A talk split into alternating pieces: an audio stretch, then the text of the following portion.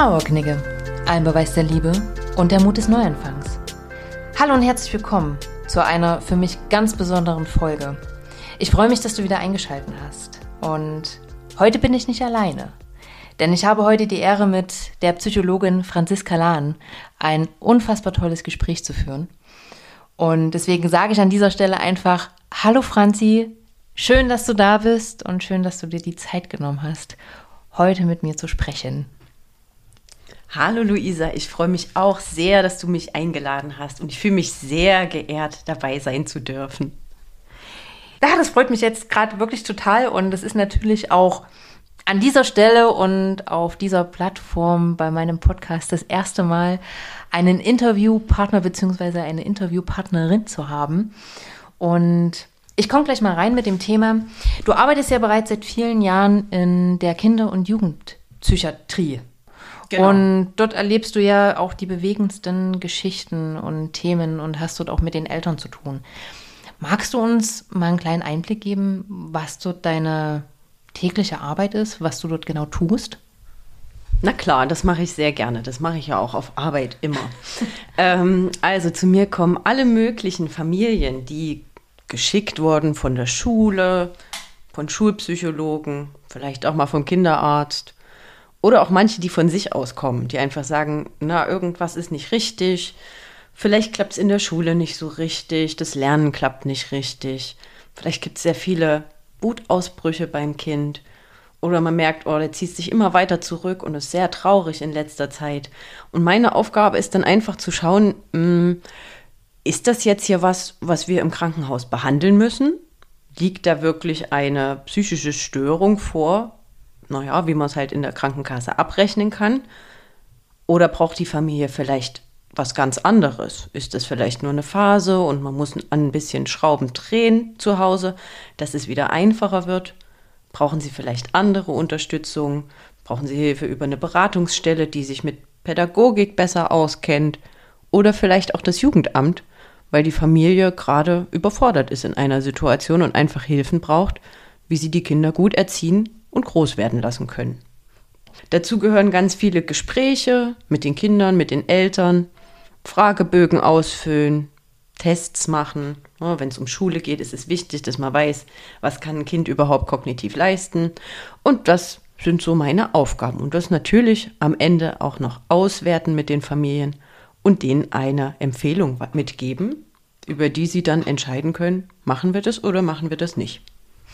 Und das ähm, machst du alles innerhalb von, sag ich mal, einer Therapiestunde oder so einem, was ist das dann am Anfang, ein Beratungsgespräch? Das allererste ist wirklich ähm, ein Kennenlerngespräch. Ich erkläre erstmal, was wir machen, weil wir bieten keine richtige Therapie an im Krankenhaus, wenn man da in die Ambulanz kommt. Wir sind eine Art Abklärungsstelle. Na, wir sagen, okay, hier wäre eine ambulante Therapie gut, dann geben wir natürlich die Liste mit von den ambulanten Therapeuten. Oder wir sagen, okay, hier könnte schon was Intensiveres sinnvoll sein, Tagesklinik zum Beispiel oder Station. Naja, man muss es im ersten Gespräch so ein bisschen im Gefühl haben, wo es hingeht. Ja, das kann man auch nach einer Weile da arbeiten sagen, okay, es könnte in die Richtung oder die Richtung gehen. Manchmal kann man auch Eltern nach dem ersten Gespräch schon beruhigen und sagen, hier, Thema erledigt, das und das ist es. Und oft geht es dann aber in eine längere Diagnostikphase. Das sind dann so ein Termin pro Woche. Mhm. Ja, manchmal auch mehr. Es kommt immer drauf an, wie ausgelastet wir sind. Die dauern so 50 Minuten. Äh, und je nach Fall geht es natürlich ums Eingemachte dann direkt.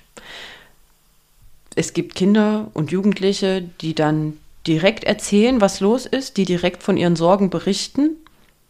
Manche ganz ungefiltert, manche sind sehr vorsichtig und da muss man halt einen guten Weg finden, wie man auf jedes Kind eingehen kann. Das kann länger dauern, das kann kürzer sein, mit ganz vielen unterschiedlichen Methoden. Okay, du hast, du hast ja in dem Zusammenhang natürlich auch, wenn du gerade jetzt sagst, das sind Kinder und Jugendliche, hast du natürlich auch mit den Eltern zu tun. Mhm.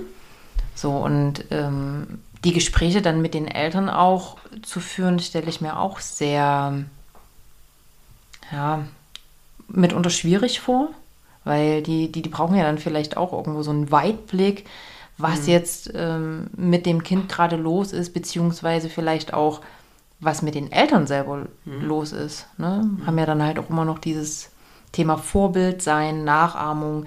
Spielt das groß eine Rolle? Auf jeden Fall. Vor allem jetzt, wo ich so in diesem Abklärungsbereich in der Ambulanz bin, mhm. ne? wo einfach, naja, ich bin erst Anlaufstelle dafür. Das heißt, oft haben die sich noch nirgendwo vorgestellt, die hatten noch nie ein professionelles Gespräch über das Thema gehabt.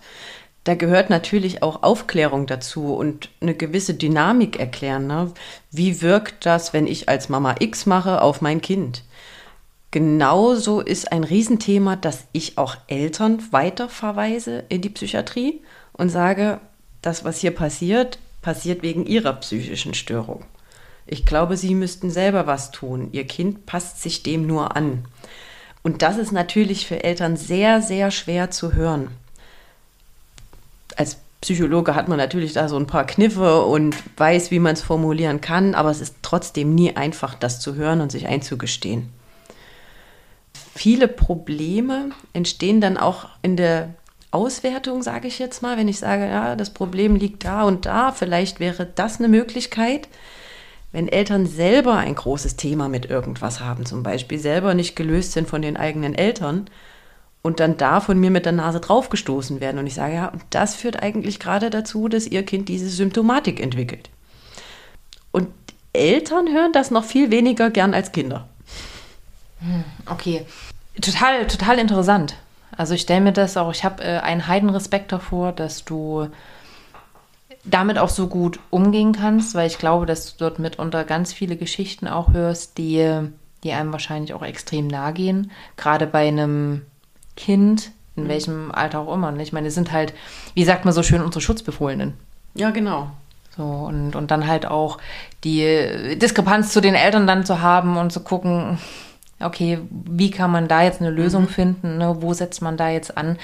Ähm, Gibt es da wie eine Art Fragebogen am Anfang, wo du nicht, ich sag mal so, für, für dich intrinsisch eine Checkliste hast, wo du sagst, okay, da und darauf kannst du achten. Mhm. Und ähm, das sind quasi auch schon Hinweise für die und die psychische Störung an der mhm. einen oder anderen Stelle? Mhm.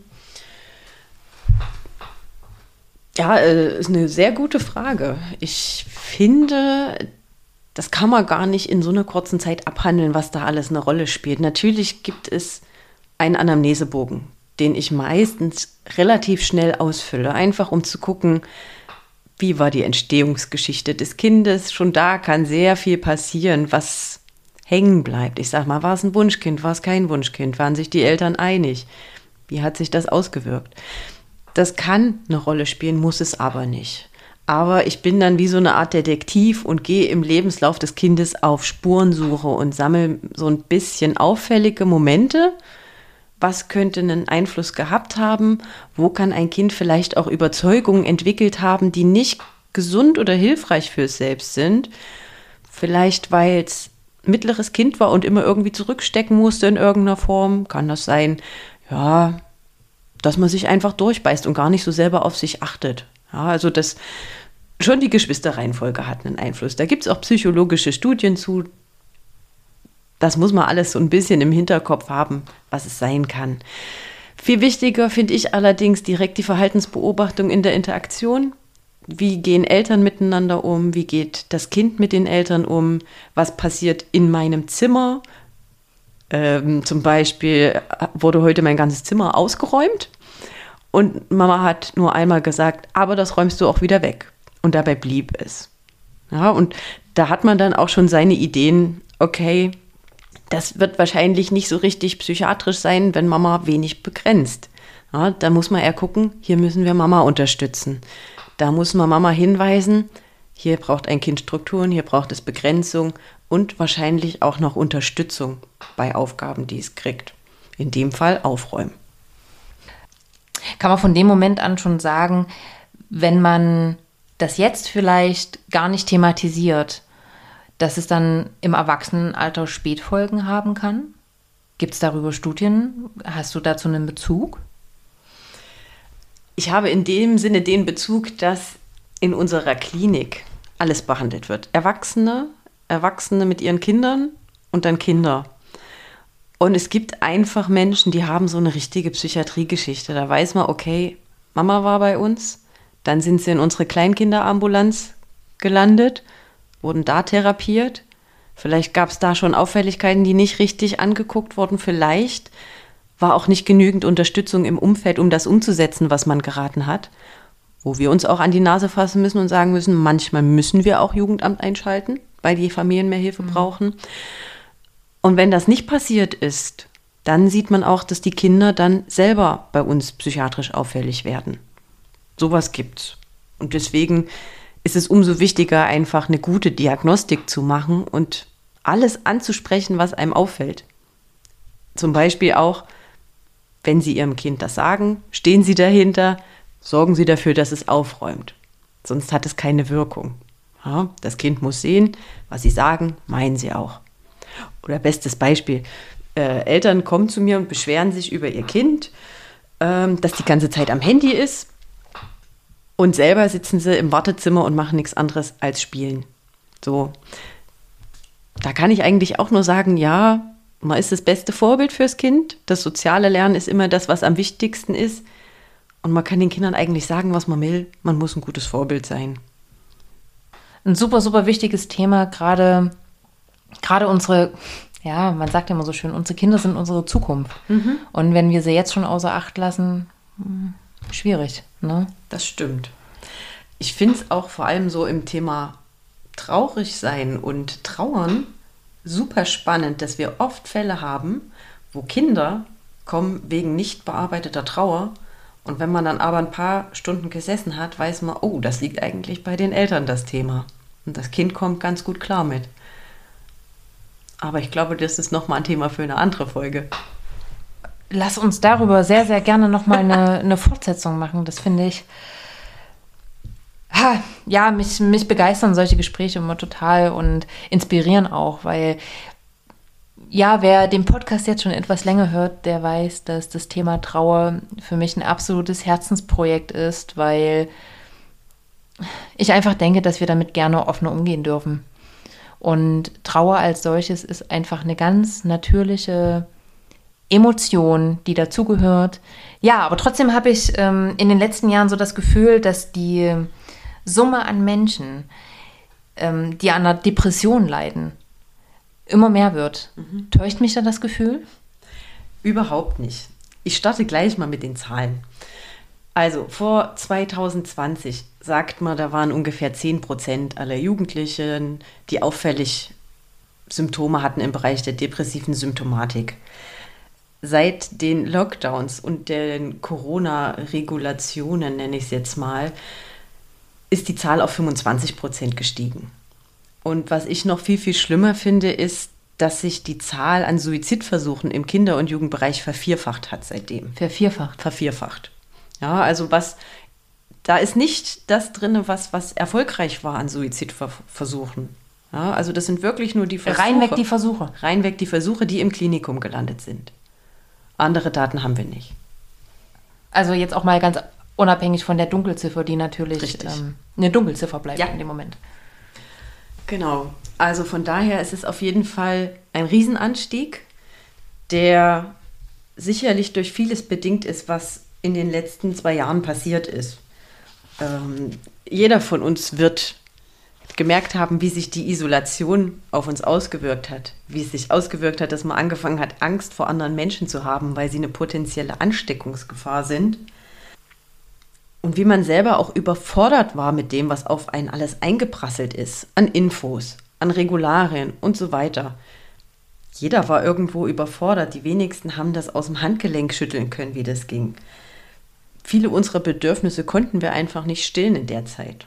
Maslow hat da diese wunderschöne Pyramide gemacht, welche Bedürfnisse ein Mensch hat, was erledigt sein muss, um zufrieden zu sein. Ich würde mal sagen, so die erste Stufe, dass wir uns einigermaßen physisch genährt haben, im Sinne von, wir konnten essen, wir konnten trinken, halt für die Grundlagen sorgen, schlafen. Das war sicherlich gegeben in den meisten Fällen. Danach fängt es aber an, wo es schwierig wird. Unser Sicherheitsbedürfnis wurde ja überhaupt nicht mehr gestillt weder seelisch haben wir uns sicher gefühlt, noch haben wir uns materiell oder körperlich sicher gefühlt mit diesem ganzen Virus. Das ist diese Stufe. Und dann haben wir noch eine Stufe, die ich auch total kritisch einbrechen habe sehen, nämlich das soziale Miteinander. Und da geht es nicht darum, dass man irgendwie ein Gespräch miteinander führt, sondern dass man eben auch im sozialen Kontext funktioniert, eine gewisse Rolle inne hat und das dann auch lebt und Probleme löst in dem Bereich. Das war einfach nicht mehr möglich. Und es sind ja nicht nur die Kinder, die darunter gelitten haben. Es sind ja auch Familien völlig überfordert gewesen dadurch, weil die so viele Aufgaben auf einmal stemmen mussten. Da saß das Kind zu Hause. Das hatte auf einmal Schule, die es zu Hause erledigen musste, die die Eltern komplett betreuen mussten. Ich habe den Stundenplan von einem Erstklässler gesehen, den der mit nach Hause gekriegt hat. Und ich habe mir nur gedacht, oh mein Gott, wie bringt man das einem Kind bei? Ja, also völlige Überforderung, denke ich für, für jeden Elternteil, der davor stand, es sei denn, er ist vielleicht selber Lehrer und hat dafür eine gewisse Affinität. Und trotzdem, die Eltern mussten meistens noch arbeiten gehen, was ja eine gewisse Sicherheit geboten hat. Andere Eltern sind vielleicht arbeitslos geworden, was auch eine schlimme Situation ist für ein Kind, weil das das alles natürlich mitbekommt. Auch Alleinstehende oder Alleinlebende waren vor völlig neue Herausforderungen gestellt und die Zahlen habe ich aber nicht parat, wie es da aussieht in dem Bereich. Ich weiß nur, Entschuldigung. Aber an der Stelle hast du ja auch eine komplette Trauersituation. Du bist ja. dort ja auch gezwungen, einen Verlust zu verarbeiten. Besonders wenn du sagst, Arbeitslosigkeit, ne? Job mhm. verloren oder neue Aufgabe hinzugewonnen. Das sind ja alles Situationen, du hast ja einen Kontrollverlust in dem Moment in irgendeiner Form. Absolut, absolut. In dem Rahmen sehe ich übrigens auch das Ansteigen von, also massive Ansteigen von Essstörungen im Kinderbereich. Die haben einen massiven Kontrollverlust erlebt. Und was machst du als Kind? Was kannst du kontrollieren? Ob du Essen zu dir nimmst oder nicht. Schlimme Sache, aber es schafft auf jeden Fall ein riesiges Kontrollerleben. Sowohl in die eine als auch in die andere Richtung. Genau. Okay. Aber einen positiven Fakt möchte ich sagen, den ich gefunden habe, den ich sehr erstaunlich fand, dass Senioren psychisch nicht sonderlich unter der Corona-Krise gelitten haben Ach, oder den Einschränkungen, ja. Ähm, und da musste ich auch direkt nachgucken, und warum soll das so sein? Also es geht darum, dass da angenommen wird, dass sie einfach von ihrer Weisheit profitieren konnten. Also einfach schon so viel Lebenserfahrung hatten, dass sie sich gesagt haben, wahrscheinlich stehe ich das ja auch noch durch. Und die haben vor allem davon profitiert, wenn sie Kontakt hatten. Und das musste nicht mal körperlicher oder persönlicher Kontakt sein, es reichte auch telefonisch oder virtueller Kontakt. Ja, krass, hätte ich jetzt nicht gedacht, dass ähm, die Senioren das so gut weggesteckt haben. Also gerade in den Medien konnte man ja nun entnehmen, dass der Fokus sehr weit darauf lag, ne, Thema äh, Einsamkeit im Alter. Und das wurde ja ganz oft ja schon angepriesen. Das ähm, habe ich jetzt nicht vermutet, dass du da jetzt mit solchen Zahlen um die Ecken kommst. Ich auch nicht. Ich war auch selber wirklich überrascht. Ich finde es aber schön. Also man kann auch viel lernen von den Senioren und vielleicht hat die Medienkampagne in dem Sinne auch was Gutes getan, weil sie da vor einer wirklichen Gefahr gewarnt haben und die Familien gesagt haben, dann machen wir unser Möglichstes. Dann gibt es eben wöchentliche Telefonate mit Oma und Opa. Vielleicht gab es die ja vorher nicht. Das ist ein guter Aspekt. Also an der Stelle, ne, immer schön Oma und Opa anrufen. Genau. genau. Und damit sind wir auch direkt im Thema. Wie du im Titel bereits lesen konntest, geht es heute um Depression versus Trauer.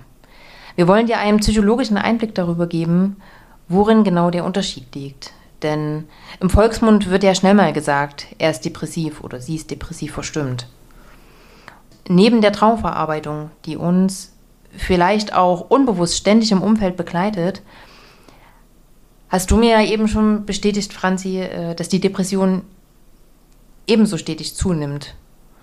Und wir haben uns hier wirklich ein sehr, sehr komplexes Thema ausgesucht. Ähm, zwar führt die WOH, die WHO, je nachdem, wie man es ausspricht, also die World Health Organization, die sogenannte anhaltende Trauerstörung als klassifizierte Erkrankung und diese nun auch seit 2021, also Anfang 2000, Quatsch, Anfang 2022, Entschuldigung, versprochen, im ICD-11. Ähm, doch möchte ich hier klar festhalten, dass die Trauer als solches eine ganz natürliche emotionale Reaktion ist. Also, wir haben gerade schon im Vorgespräch gesagt, eigentlich ist es wie ein Reflex. Ne? Ja. genau. Ähm, die weit davon entfernt ist, das als Krankheit zu bezeichnen. Doch es gibt halt so ein paar, es gibt halt ein paar Symptome, die so tief gehen, dass man halt entschieden hat, auch diese anhaltende Trauerstörung sozusagen dort mit als Krankheitsbild zu klassifizieren. Und ganz kurz, um dir einen Einblick zu geben, was ist denn jetzt der ICD? Vielleicht hast du davon noch nicht gehört. Das äh, benutzen Psychologen und Ärzte und die ganzen Verbände dazu, um einfach ein gewisses Krankheitsbild zu klassifizieren. Kannst du dir vorstellen, die haben da ihr Büchlein und dort ist halt klar beziffert, also wirklich auch mit Zahlen beziffert, ähm, welches Krankheitsbild gerade vorliegt. Und wenn du dir jetzt mal, vielleicht warst du schon mal krank geschrieben, wegen irgendwas, ne? Schnupfen oder was weiß ich, Erkältung, da kannst du gerne mal drauf schauen. Dann hast du einen Zettel für den Arbeitgeber, einen für den Arbeitnehmer und eine für die Krankenkasse. Und dort siehst du relativ in der Mitte, wenn es der gelbe ist, die Betitelung des ICD. Und dort hast du halt den kleinen Code drauf. Und den kannst du quasi entschlüsseln. Und danach rechnet die Krankenkasse sozusagen ab und packt es mit, mit in deine Akte. Aber das nur für dich so ein kleiner Einblick, was der ICD ist. Wir werden im Laufe unseres Gesprächs auch nochmal auf das Krankheitsbild der anhaltenden Trauerstörung zu sprechen kommen.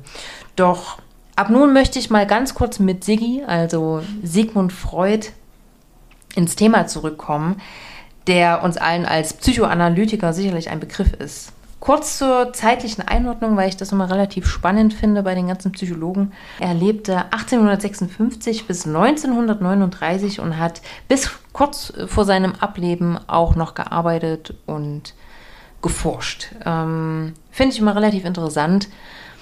Einfach, weil Sigmund Freud meines Erachtens nach und wahrscheinlich auch in vielen Gedankengängen anderer äh, Psychologen und Kollegen hat er einfach sehr früh schon vieles erkannt, womit wir heute schon gut arbeiten können. Sehe ich das richtig oder? Auf jeden Fall. Ich denke, er war ein wahnsinnig guter Menschenbeobachter mhm. und konnte sehr gut beschreiben, was passiert. Ja, Analytiker durch und durch, ne? Auf jeden Fall. Ja, er hat, er hat ja sogar seine, seine jüngste Tochter dann noch mit, mit rangezogen und ausgebildet. Aber gut, ich schweife ab. Die übrigens sehr aktiv im Kinder- und Jugendbereich war. genau. Zack, haben wir wieder die Kurve gekriegt. Schön. Genau. Er hat auf jeden Fall Folgendes zum Ausdruck gebracht. In der Trauer ist die Welt öd und leer. In der Depression ist es das Ich selbst. Das Gefühl Trauer wird erlernt. Was sagst du zu seiner Aussage, Franzi? Also wie gesagt, ich finde es erstmal wieder super beobachtet ich meine, er war der Erste, der so Konzepte für viele Sachen aufgestellt hat. Und mittlerweile gibt es ganz andere Konzepte. Beck, der Begründer der kognitiven Verhaltenstherapie, geht zum Beispiel davon aus, dass bei der Depression es so eine kognitive Triade gibt, die besagt, jemand, der depressiv ist, hat ein schlechtes Bild zu sich, ein schlechtes Bild zur Welt und ein schlechtes Bild zur Zukunft. Dem würde das ja widersprechen, was Freud gesagt hat. Aber bei Freud war ja das Ich was ganz Besonderes. Das war ja nicht das Ich, wie wir es verwenden. Er bezeichnete das Ich ja als den sozusagen kritischen Verstand, der für Triebaufschub oder auch Verzicht zuständig war, der die Aufgabe, also das Ich hatte die Aufgabe, psychische und soziale Konflikte lösen zu können. Und ich finde, wenn man das auf dieses Zitat münzt, nämlich, dass das Ich öd und leer ist in diesem Sinne und eben nicht psychische oder soziale Konflikte lösen kann, hat er das ganz wunderbar umschrieben. Das geht nicht bei einer Depression. Okay, wie, wie genau definiert sich denn Depression? Ich würde da direkt mit dem ICD-10 einsteigen. Das hast du jetzt so schön erklärt. und gleich dabei. genau, weil es ist eine psychische Erkrankung, die wird als F-Diagnose geführt. Das ist der bekannte Buchstabe im ICD. Alles, was mit F zu tun hat, ist eine psychische Erkrankung. Und die Depression gehört zu den affektiven, also das heißt zu den gefühlsbetonten oder halt die Störungen, wo die Gefühle betroffen sind. Also aus dem Affekt heraus, sozusagen? Affektiv wirklich im Sinne von Fühlstörungen. Mhm. Nicht Affekt in dem Sinne, wenn wir das jetzt ganz psychologisch runterbrechen, mhm. sondern wirklich Gefühl, was okay. länger andauernd ist. Ja. Und das ICD-10 ist wirklich gemacht für Leute, die Kataloge lieben und gerne abhaken. Weil da steht dann zum Beispiel drinne, es gibt verschiedene Arten der Depression. Es gibt die milde Variante, es gibt die mittlere Variante und es gibt eine schwere Variante. Das, was sie gemeinsam haben, ist, dass sie mindestens zwei Wochen andauern müssen und mit folgenden Symptomen. Es müssen mindestens zwei von den folgenden drei Symptomen kommen. Das ist einmal eine gedrückte Stimmung, Interessen- und Antriebsverlust und Müdigkeit bzw. Erschöpfung. Das heißt, von diesen drei Sachen müssen zwei, zwei Wochen lang passieren. Und dann, um zu unterscheiden, ob es jetzt eine leichte, mittlere oder schwere depressive Episode ist, kommen dann noch eine bestimmte Anzahl an Nebensymptomen hinzu. Zu diesen Nebensymptomen gehören zum Beispiel Konzentrationsschwierigkeiten, verringertes Selbstbewusstsein, Schuld- und Schamempfinden, eine pessimistische Zukunftsperspektive, Schlafstörungen, verringerter Appetit und natürlich auch sehr bekannt die Gedanken an Selbstverletzung oder Selbstmord. Einige Symptome ähneln sich ja hier im klassischen Bild der Trauer. Ne? Also Thema Müdigkeit, Appetitlosigkeit, Schlafstörungen, das Gefühl von Leere, Sinnestäuschungen, ähm, Konzentrationsstörungen, verändertes Zeitgefühl und Sinnverlust, also so dieses ähm, keinen Sinn im eigenen Leben mehr erkennen. Doch wo liegt jetzt der psychologische Unterschied? Wo müssen wir die Trauer von einer Depression abgrenzen? Eine sehr, sehr spannende Frage und da habe ich mich auch lange mit auseinandergesetzt, weil spontan hätte ich es jetzt auch nicht beantworten können. Außer, dass ich gesagt hätte, na, Trauer ist was völlig Normales. Das hat man einfach. Das ist ganz natürlich, dass das kommt und das ist in unserem Gefühlsrepertoire eines der sechs Gefühle, die gibt es überall auf der Welt. Jeder Stamm, der keine Zivilisation, also keinen Zugang zu einer anderen Zivilisation hat, kennt dieses Gefühl. Also, und die kennen wahrscheinlich Depressionen nicht. Trauer ist etwas, das einen einschränkt, aber in einem normalen Rahmen. Es ist normal, wenn man trauert, dass man Arbeit, soziale Kontakte aufrecht erhält, es aber trotzdem schwerfällt und man es einschränkt, weil man nicht auf, der, auf dem normalen Level ist, sage ich jetzt mal. Man schafft es auch, Trost zu suchen, wenn man ihn braucht. Und irgendeine Idee von Zukunftsperspektive oder Idee, wie es weitergehen kann, haben die meisten. Die meisten können auch lachen. Das ist bei vielen Depressiven sehr, sehr schwer. Ähm, und ich habe ein wunderbares Zitat dazu gefunden, das ich so schön und einfach, ja, eigentlich erklärt es das, ne? Trauern ist die Lösung, es ist nicht das Problem. So, wenn wow. wir das, ja, fand ich auch. Hm. Sich lösen. Sich lösen, auch gut, ja. Loslassen. Mhm. Gutes Thema. Oh ja. Wenn man jetzt mal die Depression anguckt, die ist ja wirklich als psychische Erkrankung definiert. Das heißt, das ist nicht was, was jeder Mensch normal macht, sondern das ist was, was außerhalb der Reihe ist, außerhalb der Norm liegt. Auch wenn das viele nicht gern hören wollen, das mit dem Thema Norm, aber das ist nun mal das, wie es funktioniert. Es wird die Bevölkerung untersucht, es wird ein Mittelwert gebildet. Alles, was davon über eine Standardabweichung abweicht, ist außerhalb der Norm. So werden Krankheiten festgelegt. Und so wurde auch Depression festgelegt. Ähm, ganz wichtig ist hierbei, dass der soziale Rückzug zum Teil so krass ist, dass gar kein Kontakt mehr mit außen stattfindet und die auch gar nicht mehr fähig sind, aufzustehen. Ja, wo Trauernde das noch hinkriegen, ihrer Arbeit nachzugehen, ist ein Depressiver den ganzen Tag im Bett, weil er es nicht schafft, rauszukommen. Jede Aktivität kann einen Depressiven erschöpfen und sei es nur, ich schaffe es ins Bad und ziehe mich um. Die vernachlässigen alle möglichen Arten von Verpflichtung. Wie gesagt, Arbeit, Freundeskreis und aber auch sowas wie Körperpflege. Also so, was man eigentlich sich selber auch verpflichtet ist.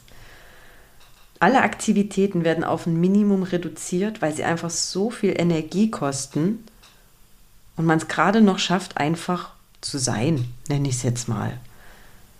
Die sind absolut hoffnungslos, pessimistisch und oft kann man es nicht auf einen Auslöser zurückführen, wie zum Beispiel bei Trauer, wo man einfach sagen kann, ja, es ist jemand verstorben, es ist normal zu trauern.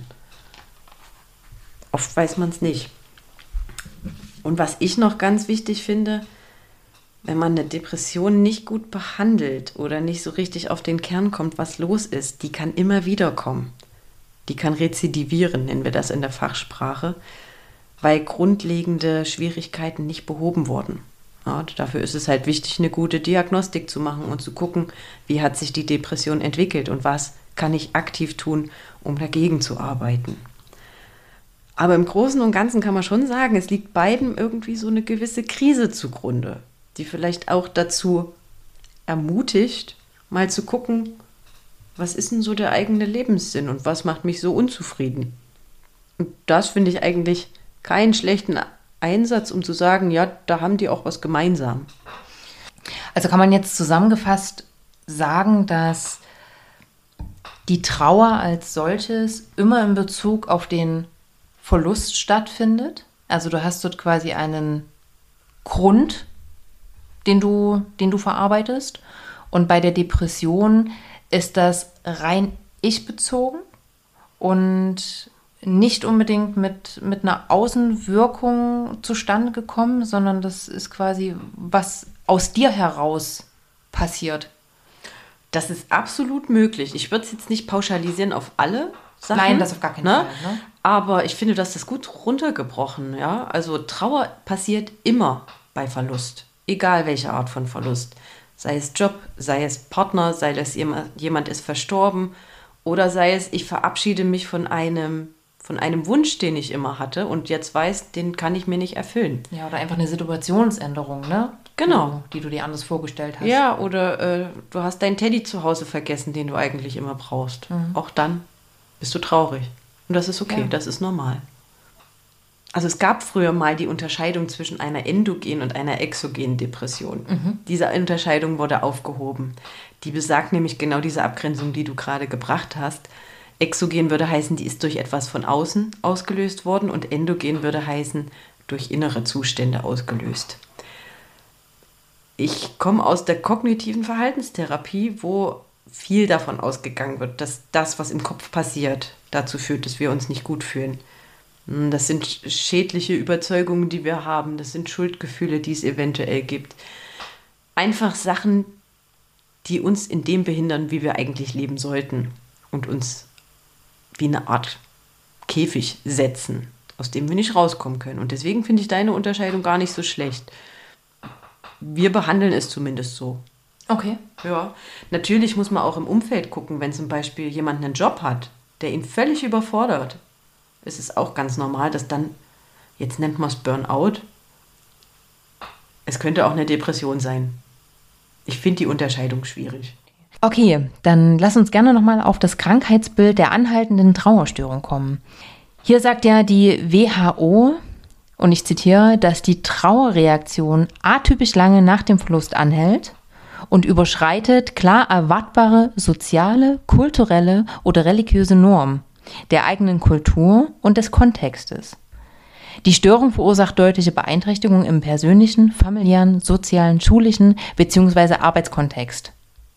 Bezug genommen wird hier speziell der Verlust durch den Tod des Ehepartners, Elternteils, Kind oder einer anderen nahestehenden Person. So die Definition der WHO. Und sie beinhaltet folgende Punkte. Erstens, starkes Verlangen nach dem Verstorbenen. Oder zweitens, anhaltende Beschäftigung mit dem Verstorbenen begleitet vom starken emotionalen Schmerz. Ne, das kann sein Trauer, Schuld, Wut, Verleugnung, Vorwürfe. Schwierigkeiten, den Tod zu akzeptieren. Das Gefühl, einen Teil seiner selbst verloren zu haben. Unfähig zu sein, positive Stimmung wieder zu erleben. Eine emotionale Taubheit. Schwierigkeiten, mit anderen sozial zu interagieren oder anderen Aktivitäten nachzugehen. Sein Hobby wieder aufzunehmen zum Beispiel. Im Gegenzug werden Trauerreaktionen, die in Anführungsstrichen in einem normalen Zeitraum ablaufen, immer in dem Kontext zwischen Kultur und Religion gesehen, als normale Trauerreaktion betrachtet. Und dort braucht man halt auch keine Diagnose stellen. Ne? Ähm, was ich jetzt in dem Moment ganz interessant finde, ist, und äh, das muss ich hier auch an der Stelle erwähnen, dass die WHO trotz der kulturellen Einordnung den zeitlichen Rahmen in Anführungsstrichen länger als sechs Monate eingesetzt hat. Auch wenn ich die Intention der WHO nachvollziehen kann, so bin ich ganz ehrlich, sehe ich das eher ein bisschen kritisch. Denn ich befürchte, dass hier viele Diagnosen bzw. Überweisungen erstellt werden, die vielleicht in dem Rahmen noch nicht sein müssten und eine überdrüssige Vorstellung vom Bild der Trauer bestehen bleibt. Wie siehst du das? Also mir ist es auch ziemlich aufgestoßen, als ich es gelesen habe. Also vor allem der Punkt soziale, kulturelle und religiöse Unterschiede. Erstmal würde mich interessieren, wer es erhoben hat, wie sie es erhoben haben, wie denn so eine normale Trauer abläuft, ob sie jeden, der jemanden verloren haben, einen Fragebogen geschickt haben, wie lange haben sie getrauert, was haben sie gemacht. Was ist eine normale Trauer? Was ist eine normale Trauer? Finde ich merkwürdig, aber sicherlich wird es irgendjemand untersucht haben. Wir Psychologen lieben ja Konzepte, die wir uns ausdenken und dann überprüfen können. Von daher, ähm, wir machen uns unsere Arbeit ja auch manchmal selber wie so viele andere Bereiche. Ähm, aber ich denke mal, der Wunsch von so einer genauen Abgrenzung, wie die WHO das jetzt gemacht hat, beruht auch wieder auf dem, der Grundlage zu sagen, es gibt eine Norm, die haben wir erhoben. Was ist eine Standardabweichung davon? Plus, minus nach oben. Und alles, was außerhalb ist, ist nicht normal und deswegen behandlungsbedürftig. Meines Erachtens nach dient es dazu, dass es objektivierbar gemacht werden soll. Objektivierbarkeit ist immer gut für die Abrechnung bei Krankenkassen oder aber auch die Untersuchbarkeit in Studien. Wir brauchen Diagnosen zur Abrechnung für Krankenkassen. Wir brauchen diese ICD-Diagnosen, um einfach auch einen Patienten weiterschicken zu können und sagen zu können, das habe ich beobachtet, diese Diagnose gebe ich, da ist im DCD aufgeführt das und das und das. Hier kommt er jetzt zu einem neuen Arzt. Der Arzt kann sagen, ah, okay, im ICD steht, diese, diese, diese Sachen sind aufgetreten. Und das kann schon hilfreich sein. Ganz wichtig ist jedoch auch hier, wie bei vielen anderen psychischen oder allgemein körperlichen Erkrankungen, eine genaue Diagnostik. Und für die genaue Diagnostik ist das Kennen von Symptomen vom ICD-10 und eben auch von solchen Aufzählungen, wie du sie gerade gemacht hast, essentiell. Ja, es ist schwierig, das haben wir in allen Bereichen, dass da Diagnosen vergeben werden, wo ein anderer Behandler sich sagt, um Gottes Willen, würde ich nie vergeben. Und es ist vielleicht auch ganz gut so, dass man sich da manchmal fragt, ist das sinnvoll, das vergeben zu haben? Ähm, ja. aber, aber, aber dennoch ist es ja an der ein oder anderen Stelle für den Betroffenen auch hilfreich. Ne? Auf also, jeden Fall. Ich, ich glaube, es ist ja an der Stelle auch nochmal ganz wichtig, nochmal zu betonen, auch wenn wir das jetzt schon das ein oder andere Mal getan haben, Trauer als solches ist eine ganz natürliche Reaktion und jeder darf die Trauerverarbeitung in seinem Tempo fortführen und das sollte er auch.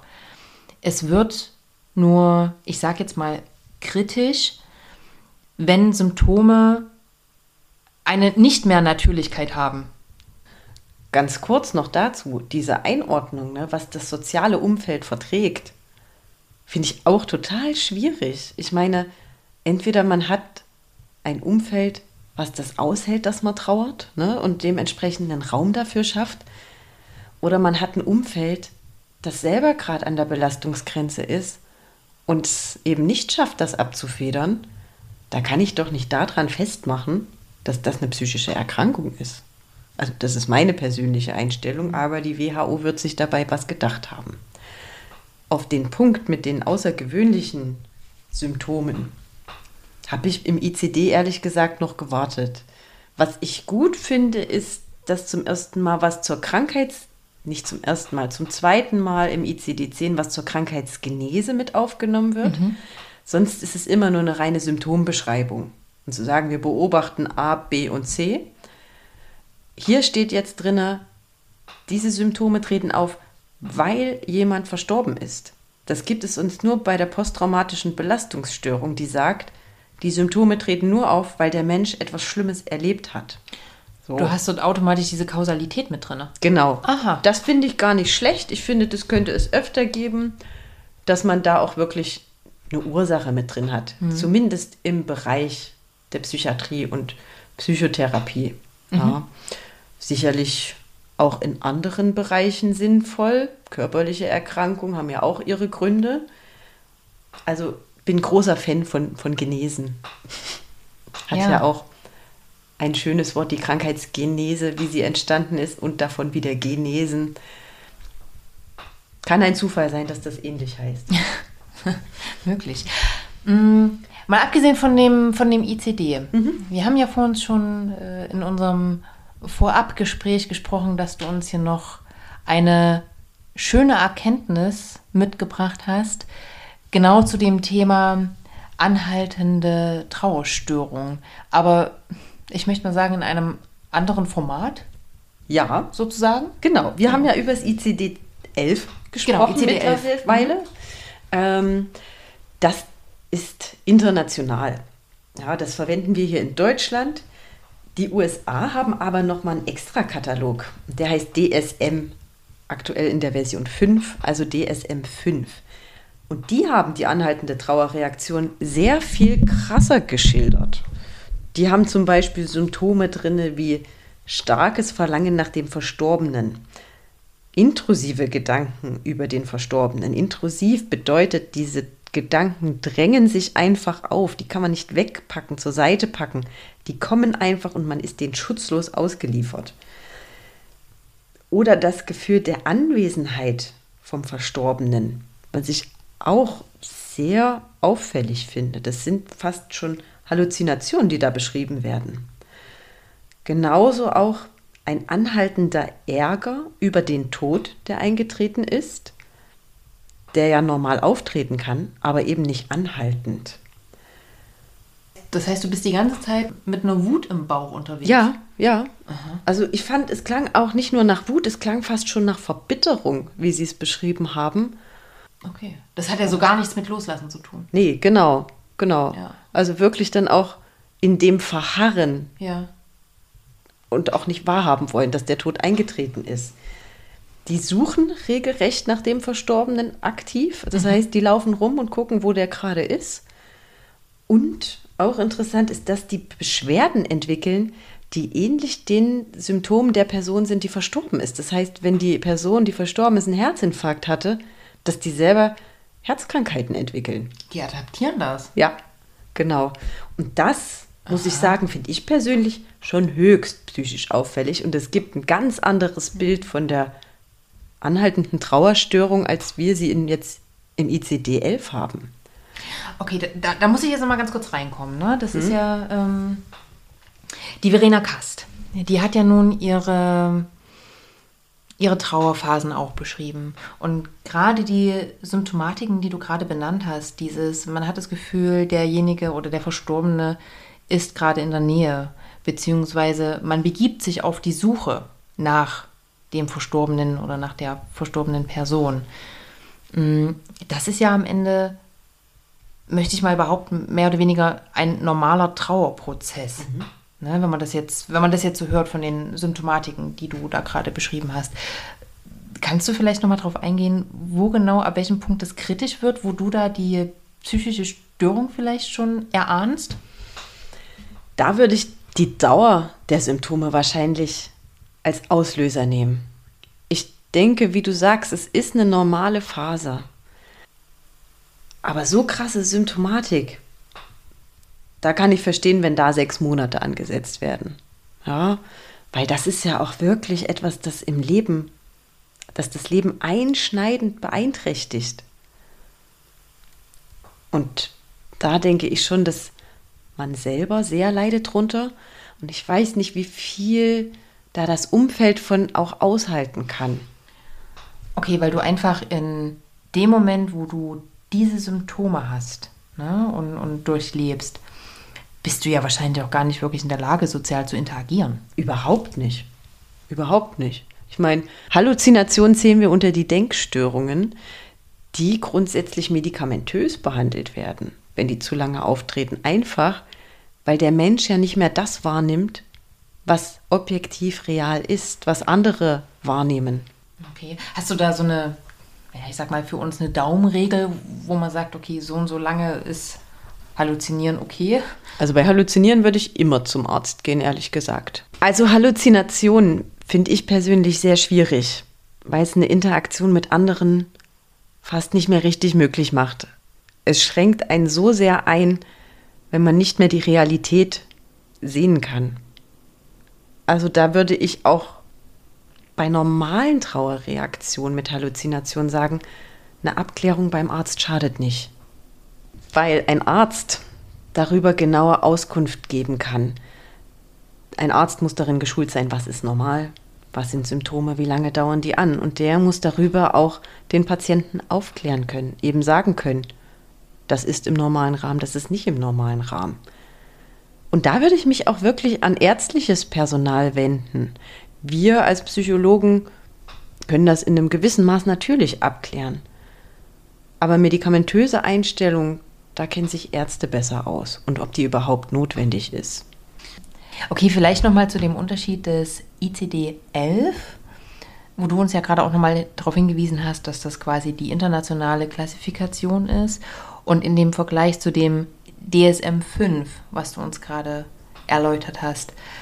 Zählt das jetzt nur für Amerika oder können wir das auch mit anwenden? Also ich finde das super spannend, weil das, was du gerade gesagt hast zu dem Symptom, damit werde auch ich ein bisschen warm, ne? wo ich sage, okay, ist glaube ich gerade rausgekommen, dass ich so diese ICD-Einstufung etwas kritisch betrachte. Mhm.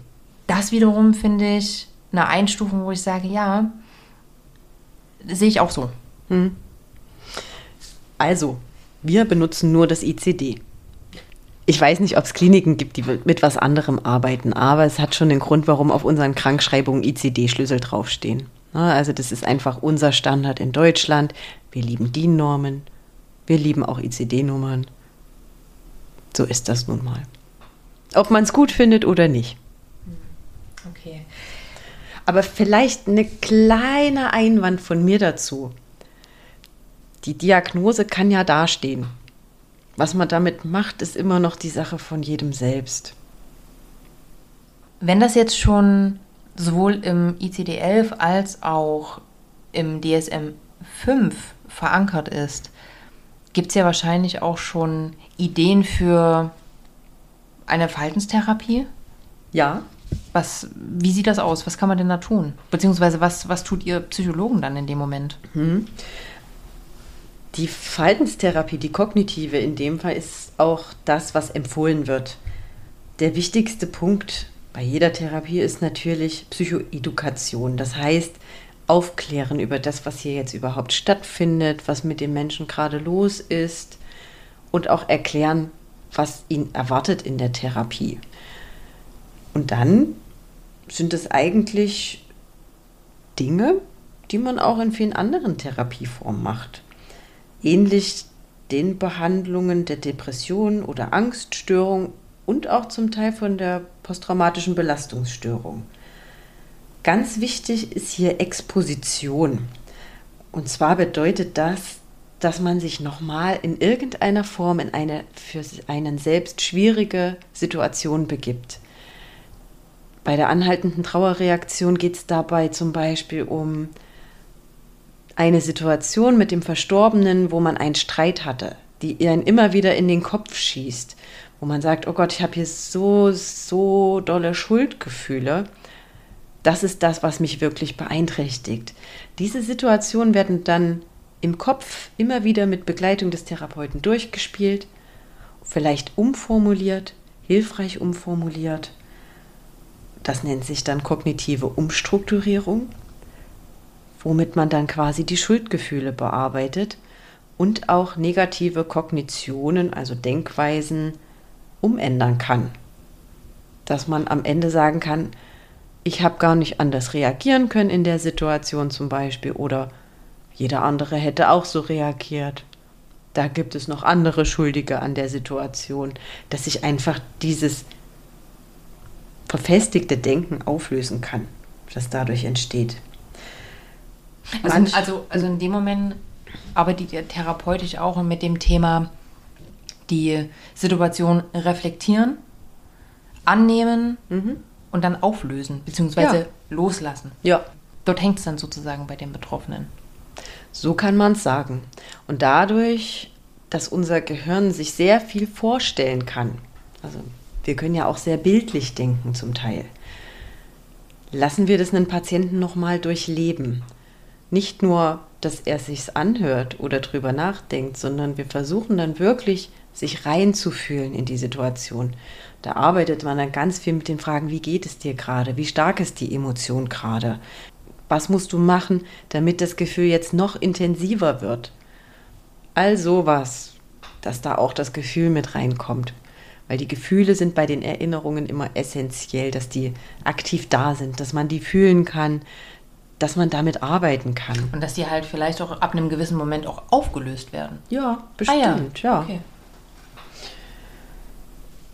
Manchmal, wenn eine Anspannung zu groß sind, kann man auch Entspannungsmethoden durchführen, progressive Muskelrelaxation, autogenes Training oder alles Mögliche, was einem Patienten hilft, um in dem Moment sein System ein bisschen runterzufahren, damit er solche Situationen einfach gut aushalten kann.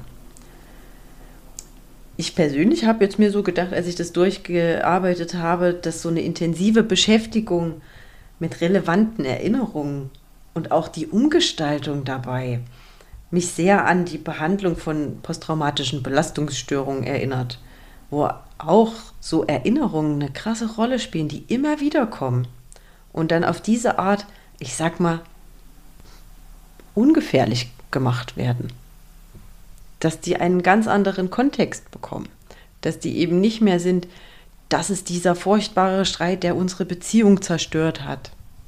Jetzt rein fiktiv, sondern einfach sagen zu können, okay, es war ein normaler Streit, der hier kommen musste, weil wir unterschiedlicher Meinung waren. Und es musste diskutiert werden. Dass man einfach wieder, ich sag mal, einen rationalen Blick auf viele Sachen bekommt und die einordnen kann. Das sind so ganz klassische Behandlungsmethoden. Es gibt jetzt aber auch neuere Methoden, systemische Methoden. Systemisch bedeutet, es wird nicht nur man selber und seine Gedanken einbezogen, sondern auch das Umfeld. Das heißt, man benutzt Methoden, zum Beispiel hat das Klass gemacht in der Idee des Continuing Bond, also mhm. der weitergeführenden Bindung. Mhm dass der zum Beispiel Stuhlarbeit benutzt. Und Stuhlarbeit kannst du dir so vorstellen. Stuhlarbeit kannst du dir so vorstellen, dass du auf einem Stuhl sitzt, neben dir ist ein leerer Stuhl. Mhm. Und du stellst dir vor, dein verstorbener Partner oder wer auch immer das war, sitzt auf diesem leeren Stuhl. Und du antwortest für ihn in der Perspektive und dann wird gewechselt. Das heißt, dann sitzt du auf dem Stuhl des Verstorbenen zum Beispiel und musst dir vorstellen, was würde der sagen, wie würde der reagieren und dann wird immer so hin und her gewechselt. Du hast quasi so einen klassischen Rollentausch. Ja. Und der ah. Stuhl vereinfacht das einfach. Ja. Systemik arbeitet dadurch, dass es anschaulich ist, dass du dich bewegen musst, dass du ja. halt ein Bild hast davon. Mhm. Ja, verstehe. Ja. Okay. Dann werden viel Briefe geschrieben mhm. an den Verstorbenen, viel Gedanken zusammengefasst, Emotionen zusammengefasst. Also sehr viel über Reflexion. Ja. Mhm. Oder aber auch imaginierte Konversationen. Ja, also. Ach, schön. Ja, die der Therapeut sicherlich dann unterstützen kann oder die man komplett alleine führt, nur mit kleinen ja, Ideen vom Therapeuten, was Thema sein könnte oder nachfragt, Mensch, was würde der denn jetzt sagen dazu? Und ich finde das so wichtig, dieses Thema. Ich finde diese Systemik dabei so wichtig, weil es ganz eindrücklich ist, dass es um diese Dyade eben ging, dass die was so Wichtiges war. Mhm. Der Verstorbene und ich sage jetzt mal der Zurückgelassene. Mhm. So. Ja, es passt ja in dem Moment. Ja, und dass da einfach man einen, eine Bindung schafft, die normal weitergehen kann. Da hast du ja auch schon was Schönes zu verfasst. Ja. Und ja, das geht sogar in internetbasierten Therapien, habe ich gelesen. Davon mag man halten, was man will. Aber in dem Fall scheint es zu helfen. Da werden die gleichen Varianten wie Briefe schreiben oder Konversationen angewendet. Und die werden dann vor einer Community im Internet vorgestellt und besprochen, auch zum Teil. Art Gruppentherapie. Das scheint wohl gute Erfolge gehabt zu haben. Ja, an sich muss ich sagen, es ist höchst individuell, warum ein Mensch auf einen Verlust so reagiert, wie er reagiert. Wenn es zur Therapie kommen sollte, steht ja eigentlich das Ziel fest. Der Mensch muss wieder zum eigenständigen Leben ermächtigt werden, ohne diesen Einfluss von dem Verstorbenen oder was dieser Tod hinterlassen hat. Und er muss Zugang zu seinen Gefühlen wiederbekommen, und zwar zu allen Gefühlen. Die sind wichtig, die sind ja, richtungsweisend für jeden Menschen. Und wir alle sollten da viel mehr drauf hören. Deswegen ist es wichtig, dass sie da sind und wir auch gucken, dass wir sie ausleben können. Oh, das hast du schön gesagt. Sehe ich genauso. Genau, genau darum geht es. Also jetzt ja. unabhängig mal von, mm, von dem Krankheitsbild, was wir jetzt natürlich auch sehr ausführlich mal besprochen haben, weil ich es einfach auch total wichtig finde, da zu differenzieren, was ist jetzt konkret die Trauer, mhm ab wann bzw. wo wird es empirisch einfach eingestuft, ab wann ist es eine Störung mhm. in dem Moment, wo wird es eventuell zur Krankheit mit Symptomen und was ist die Depression und wo grenzt man das in dem Moment einfach ab. Mhm. Und deswegen lass uns jetzt vielleicht, liebe Franzi, noch mal kurz zusammenfassen, wo jetzt die Gemeinsamkeiten konkret liegen und wo es konkret abgegrenzt wird. Ja. Na klar, also was haben beide gemeinsam? Natürlich fällt einem sofort ein, das Traurigsein. Das Weinen. Das Weinen. Ja. Das ist selbstverständlich, das gehört zu beiden dazu. Eine gewisse psychosoziale Beeinträchtigung. Rückzug, meinst du? Rückzug. Nicht so gut in den Konversationen sein wie vorher im Sinne von sich auf andere einlassen können, aufmerksam sein. Natürlich ist es bei beidem eingeschränkt. Ja, so dieses, dieses Thema, hast du mir überhaupt jetzt gerade zugehört? Genau. Ja, sowas. Ne? Ja. Dass es halt auch normal ist, dass du nicht ganz bei der Sache bist, sondern da eher in dir verharrst, ja. sozusagen. Und vielleicht auch über was ganz anderes nachdenkst, gerade in dem ja. Moment. Schlafstörungen können bei beiden auftreten. Mhm. Und Suizidalität. Also das heißt, das kann einen so in die Krise stürzen, dass man darüber nachdenkt, wie sinnvoll ist es jetzt eigentlich noch zu leben und lohnt es sich noch? Die typische Sinnfrage. Ne? Ergibt es jetzt hier alles noch Sinn? Mhm. Möchte ich noch weiterleben? Wobei man hier nochmal ganz klar sagen muss, nur weil der Gedanke kommt, heißt es auch nicht, dass der Gedanke ausgeführt wird. Richtig. Ne? Also das, das müssen wir hier nochmal an der Stelle ganz klar differenzieren. Das eine hat in dem Moment noch nichts mit dem anderen zu tun. Das ist ein in Frage stellen zum Thema Suizid etc. können wir gerne nochmal eine andere Folge machen, weil ich finde, dass gerade in Bezug auf das Thema Trauer, Trauerverarbeitung und den mhm. Schritt zu gehen, auch nochmal sehr interessant. Und an der Stelle fände ich es auch gut, wenn man da auch ganz offen einfach mal drüber spricht. Na klar. Aber das vertagen wir weil ansonsten. Sonst sitzen wir noch übermorgen hier. genau. Trotzdem ganz wichtig, da hast du recht. Und das ist auch ein Thema, das sollte man nicht so auf die leichte Schulter nehmen. Dann okay. haben wir ganz viele Zahlen, die das alles unterscheiden die uns schöne Statistiken geliefert haben, nämlich Depressionen dauern mindestens zwei Wochen. Also die Symptome kann man erst nach zwei Wochen sagen, das ist eine Depression. Mhm. Bei der anhaltenden Trauerreaktion geht es erst nach sechs Monaten. Das ist ein riesiger Unterschied. Und weil ich es jetzt öfter mal erwähnt habe, posttraumatische Belastungsstörung hat zum Beispiel vier Monate drinstehen. Okay, können wir vielleicht ganz kurz für alle nochmal aufklären, was genau ist eine posttraumatische Belastungsstörung? Also hast du ein paar Symptome oder mal ganz kurz einen Einblick, was genau das beinhaltet? Ganz grob gesagt ist es eine sehr natürliche Reaktion auf ein unnatürliches Ereignis, nämlich ein Ereignis, das die eigene Sicherheit so massiv gefährdet, dass das Gehirn in den Überlebensmodus schaltet.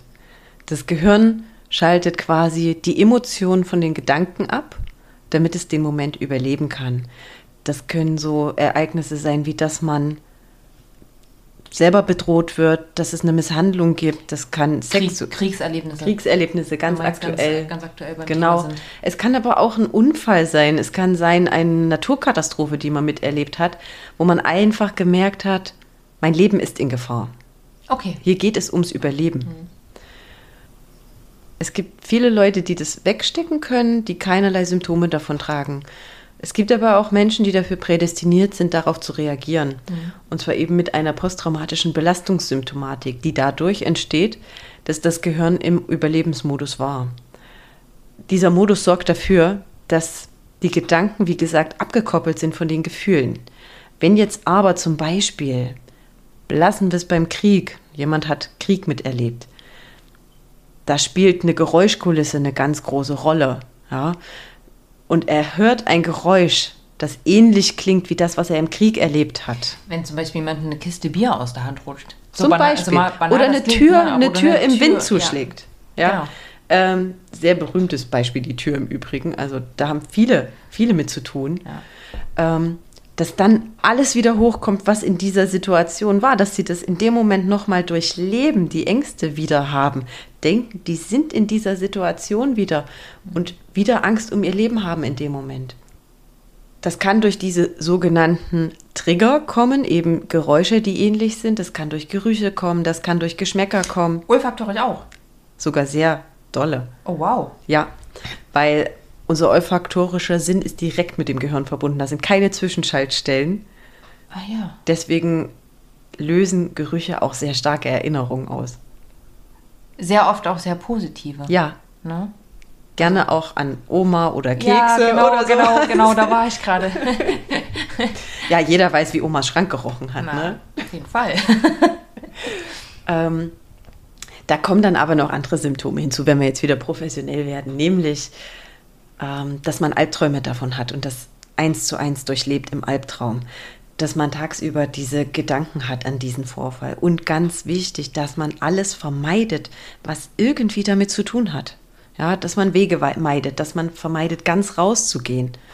Einfach ein wahnsinniges Sicherungsverhalten an den Tag legt. Ist sehr gut behandelbar im Übrigen. Schön. Ja. Also das, äh, ich, ich stelle mir das gerade so vor, wenn du davon betroffen bist, dann, mhm. dann läufst du ja die ganze Zeit, dann läufst du ja die ganze Zeit so ein bisschen wie auf Eiern. Ne? Ja, ohne es also, zu wissen oft. Ohne, ohne es zu wissen. Ne? Du bist ja. die ganze Zeit in so einem angespannten Hyperarousal nennen wir das. Ja. Ja. Viele Kinder, die mit ADHS diagnostiziert ja. werden, im Übrigen, das ist eigentlich das Hyperarousal von der posttraumatischen Belastungsstörung. Okay, krass. Ja, aber genau dieses Hyperarousal ist diese Erregung, einfach dieses Aufmerksamsein, eigentlich die Sinne nur scharf haben für das, was passieren könnte. Diese Überaufmerksamkeit. Ne? Genau. Ne? Also nicht mehr, nicht mehr nur zu sagen, man hat ein Urvertrauen in sein Unbewusstes, sage ich mal, dass man sagt, okay, ähm, man läuft ja durch die Straßen und hat ja generell ein mhm. erweitertes Blickfeld. Ja. Ne? Das ist ja schon ganz unbewusst in, in unserer Genetik. Mhm. Oder Bio Biologie, wenn du so willst. Ja. Ne? Sondern dass du halt auch ganz bewusst nochmal alles abcheckst, ob da nicht jemand hinter einer Tür steht oder hinterm Baum hockt ja. oder sonst irgendwas. Und das ja. ist ja natürlich, das ist ja ein absoluter Stressor. Absolut. Das ist wirklich belastend. Manche können es auf ein genaues Ereignis zurückführen, viele auch nicht, mhm. weil es eine dauerhafte, sage ich mal, Traumatisierung war. Das hat man vor allem im Bereich von Bindungstraumatisierung. Das mhm. heißt, wenn Eltern sich nicht ausreichend um die Kinder kümmern können oder schlimmer, sie sogar schlagen oder in irgendeiner Form misshandeln. Das ist ja nichts, was nur einmal auftritt. Das ist ja häufig was, was jahrelang geht. Okay. Aber da sind wir ja auch wieder bei dem Punkt, ähm, was in der Kindheit sozusagen schon passiert und ab einem gewissen Punkt nicht aufgelöst wird, mhm. ne, in welcher Form auch immer, mhm. dass einen das dann natürlich bis ins wahrscheinlich hohe Erwachsenenalter auch begleitet. Ja, und bei der posttraumatischen Belastungsstörung, das ist eine Störung, die hat so einen krassen Einfluss auf alles. Mhm. Also es gibt eigentlich nichts, was davon nicht betroffen ist. Eben weil du in so einer Daueraufmerksamkeit bist, deine Umgebung ständig scannst. Du kannst dich auf nichts anderes konzentrieren. Dein Kopf ist in dem Modus, ich muss alles abchecken, damit es sicher ist. Das ist ein furchtbarer Zustand. Also du hast ja auch keinerlei Energien mehr dann für irgendwas. Ja, wo sollst du die auch noch hernehmen? Richtig. Ne? Okay. Wir kommen jetzt mal wieder zurück, oder? Die Anhedonie, also so eine Unlust an allem, kein Lustempfinden mehr haben können, das kommt nur bei der Depression vor. Sehnsucht und Verlangen ist etwas, das nur bei der anhaltenden Trauerstörung vorkommt. Okay, das jetzt allerdings auch auf den Bezug des Verlustes. Ja, genau, weil da geht es ja darum, dass die so ein starkes Verlangen nach dem Verstorbenen haben. Genau, und da haben mhm. wir halt auch schon wieder die Differenzierung ganz klar zu, zu der Depression. Mhm. Ja. Interessant fand ich auch, dass bei der Depression so von einer allgemeinen Abflachung der Gefühle ausgegangen wird. Heißt, eigentlich empfindet man nicht mehr viel und das merkt man auch beim Gegenüber, ob jemand gut emotional mitschwingen kann, nennen wir das, also ob der das mitfühlt. Ja, das merkt man, ob ein Gegenüber das fühlt mhm. oder ob der nur sagt, mhm, alles oder ob, klar. Ob er fast schon so ein bisschen apathisch ist. Richtig. Mhm. Und diese Abflachung bedeutet in dem Fall auch dieses nicht mitfühlen können oder sich selber auch nicht fühlen können. Mhm.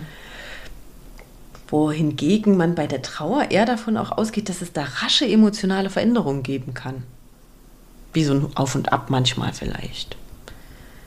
Mm, und interessant hier vielleicht auch noch mal kurz die Unterscheidung zur posttraumatischen Belastungsstörung. Bei der Trauer beschäftigt man sich ja dauerhaft mit diesen Erinnerungen. Ja, man versucht, da irgendwas rauszuarbeiten. Das ist so eine Beschäftigung damit. Bei der posttraumatischen Belastungsstörung versucht man genau das zu vermeiden. Ja, also hier hat man Vermeidung gegen die Auseinandersetzung damit. Okay. Ja. Das ist jetzt so das, was ich zugleich und mhm. unterschiedlich gefunden habe, wo ich auch sagen kann, das ist was, was man gut erklären kann. Ja, das ist, ähm, das ist nochmal sehr schön zusammengefasst. Okay. Mir ist jetzt natürlich nochmal wichtig, ein bisschen mehr in die Praxis reinzugehen. Mhm. Und zwar jetzt, wo wir die ganzen Unterschiede gut benannt haben und du hoffentlich jetzt auch ein gutes Bild davon hast, wo da der wesentliche Unterschied liegt. Liebe Franzi, was können wir denn tun, wenn es uns selbst betrifft? Oder wir jetzt vielleicht auch in unserem Gespräch gemerkt haben, dass wir jemanden in unserem Umfeld oder vor allem auch nahem Umfeld haben, den es betrifft. Was dürfen wir tun? Können wir überhaupt was tun? Gott sei Dank ja. Okay. Natürlich. Ähm, und es ist kein Hexenwerk, was man tun kann. Es sind, also vielleicht denkt sich der geneigte Zuhörer jetzt, hä? Das ist doch kein Tipp, das mache ich immer so. Und dann sage ich, wunderbar, dass sie das immer so macht. Das ist gesund. Und zwar, es geht darum, man muss Routinen beibehalten. Ja, Mensch ist Gewohnheitstier, das sagt man immer so, es ist wirklich so. Der Mensch fühlt sich oft am wohlsten, wenn er seinem geregelten Ablauf nachgeht. Schlafen zur selben Zeit, aufstehen zur selben Zeit, essen zur selben Zeit. Zähne putzen zur selben Zeit. Genau. Sich mhm. ernähren, am besten gesund, bewegen. Und sich selber auch pflegen. Man hat es ja oft, dass dann, naja, die Haare eine Woche nicht gewaschen werden oder so und man eigentlich schon von weitem sehen kann, ah, demjenigen geht es jetzt vielleicht nicht so gut das ist auch gut für einen selber, wenn man sich pflegt. Ist ja auch eine Wertschätzung für sich. Die Freizeitgestaltung sollte natürlich so aussehen, dass es nicht nur Fernsehen ist. Sozialkontakt ist ganz, ganz wichtig. Das kann telefonisch erfolgen, man kann aber auch mit anderen spazieren gehen. Ganz wichtig ist auch, dass man irgendeine Art von Kultur vielleicht auch in sein Leben bringt. Theaterbesuche, Kinobesuche, irgendwas in die Richtung. und natürlich ein Hobby für sich hat. Ob man es nun neu findet oder eins beibehält, egal, Hauptsache es gibt was. Oder für sich auch einfach mal feststellt, dass das, was man tut, einfach auch sein Hobby ist. Ja. Ne? Also Genau. zum Beispiel Bücher lesen Ja. oder in Zeitschriften blättern. Das Wunderbar. Lesen ist ein Hobby. Ja. Und Kultur. Und Kultur. Gleich zwei Sachen auf einmal. Kommt Abgehakt. darauf an, was man liest. Nein. da Lesen eine Kulturtechnik ist, würde ich sagen, ist jegliches, was man liest, Kultur. Okay. Ob die nun gut oder schlecht ist, sei dahingestellt. Schön. Und um das mit den Routinen so ein bisschen abzuhaken, dass man den Tag für sich so einteilt in so, ich sag's mal, Zonen. Ja, dass man einen Part des Tages hat, wo man rausgeht, einen Part des Tages hat, wo man was aufräumt. Ein bisschen wie so ein Stundenplan für ein Kind, dass man sich auch wie eine Art Tagesplan machen kann. Das ist was Wichtiges. Wobei die Ziele da gar nicht so, so groß gesetzt werden müssen. Überhaupt ne? nicht. Also das, das heißt jetzt nicht von wegen, ähm, ich muss mir meinen Tag strukturieren und ich muss meinen Haushalt machen, dabei Nein. muss ich drei Schränke ausmisten Mm-mm. und alles entsorgen. Das ist viel zu viel. Natürlich. Also ich möchte hier ganz gerne nochmal erwähnen, denkt ruhig klein. Mhm. Man muss nicht immer so groß denken und sagen, oh Gott, wie mache ich das jetzt? Und das ist alles, das, alleine der Gedanke daran ist schon wieder eine Überforderung. Das nicht. Ja, Ne? also was, was ich hier mit zum Beispiel Hausarbeit meine, ist zum Beispiel, dass man sagt, okay, Man räumt seine Kaffeetasse in die Spülmaschine. Richtig. Oder man macht einen Geschirrspüler an. Du hast recht, kleine Dinge helfen. Es geht nur darum, man macht etwas, man sieht, man hat gemacht, was man sich vorgenommen hat. Und das ist in Ordnung. Das muss nicht viel sein. Hauptsache, es ist irgendwas getan. Genau, weil selbst die kleinsten Erfolge zählen. Und alles ist in dem Moment ein Erfolg. Das muss man auch feiern. Und man muss es gut finden, dass man es macht. Und da ganz kurz noch die Frage, wenn du jetzt jemanden in deiner Familie zum Beispiel hast, der an Depressionen leidet, ist es sinnvoll und hilfreich oder unterstützend, dass du denjenigen dann auch in den, in Anführungsstrichen, kleinen Aktionen bestärkst? Also, dass du zum Beispiel sagst, schön, ich freue mich, dass du deine Kaffeetasse weggeräumt hast. Ich glaube, ich. Also nur so eine kurze Ja. Erwähnung. Ich meine, das ist natürlich jetzt nicht übertrieben mit Mhm. Schulterklopfen dabei, weil das. Ich glaube, auch das ist schon schwierig, wie du es gerade beschrieben hast. Okay. Ähm, ich weiß, was, was du dahinter siehst. Mhm. Für depressive Menschen ist es sehr schwierig, sowas anzunehmen. Die sehen sich dadurch oft gekränkt, Okay. weil die genau wissen, in ihrem Kopf ist Tasse wegräumen keine Leistung. Die fühlen sich dadurch fast entwertet manchmal. Okay. Ja. Ich denke aber sowas Allgemeines wie, hey, ich weiß, du hast es gerade schwer und du machst gerade dein Möglichstes. Respekt dafür. Sowas wäre eher was, was ich sehe. Oder einfach sagen, ja, hey, jeder kleine Schritt führt auch in eine Richtung. Aber jetzt wirklich nicht darauf runterbrechen, zum Beispiel, wo man auch von außen sagen würde, es ist keine Leistung, die gerade gebracht wurde. Das sehen wir vielleicht von außen und sagen, oh Gott sei Dank ist das geschafft, Gott sei Dank hat er das gemacht. Ja, es aber läuft. Wenn, ich ich stelle mir gerade vor, ne, wenn, Ja. wenn du das halt auch über einen gewissen längeren Zeitraum beobachtest, Mhm. ne, du fühlst ja, wenn du, sag ich mal, in einem, in einem gewöhnlichen, in einer gewöhnlichen Emotionalität drinne bist, ne, dann freust du dich ja über Fortschritte. Ja. Und du siehst natürlich auch die kleinsten Fortschritte, ne? auch, auch wenn es das Haarewaschen ist, was du gerade erwähnt hast. Und deswegen war jetzt gerade wirklich der Gedanke so von wegen, ist es, ist es angebracht und ist es sinnvoll, denjenigen auf eine positive Art und Weise da zu bestärken? Aber wenn du jetzt sagst, ist eher schwierig, weil die selber natürlich auch, die selber sind ja ihre eigenen größten Kritiker. Ne? Absolut.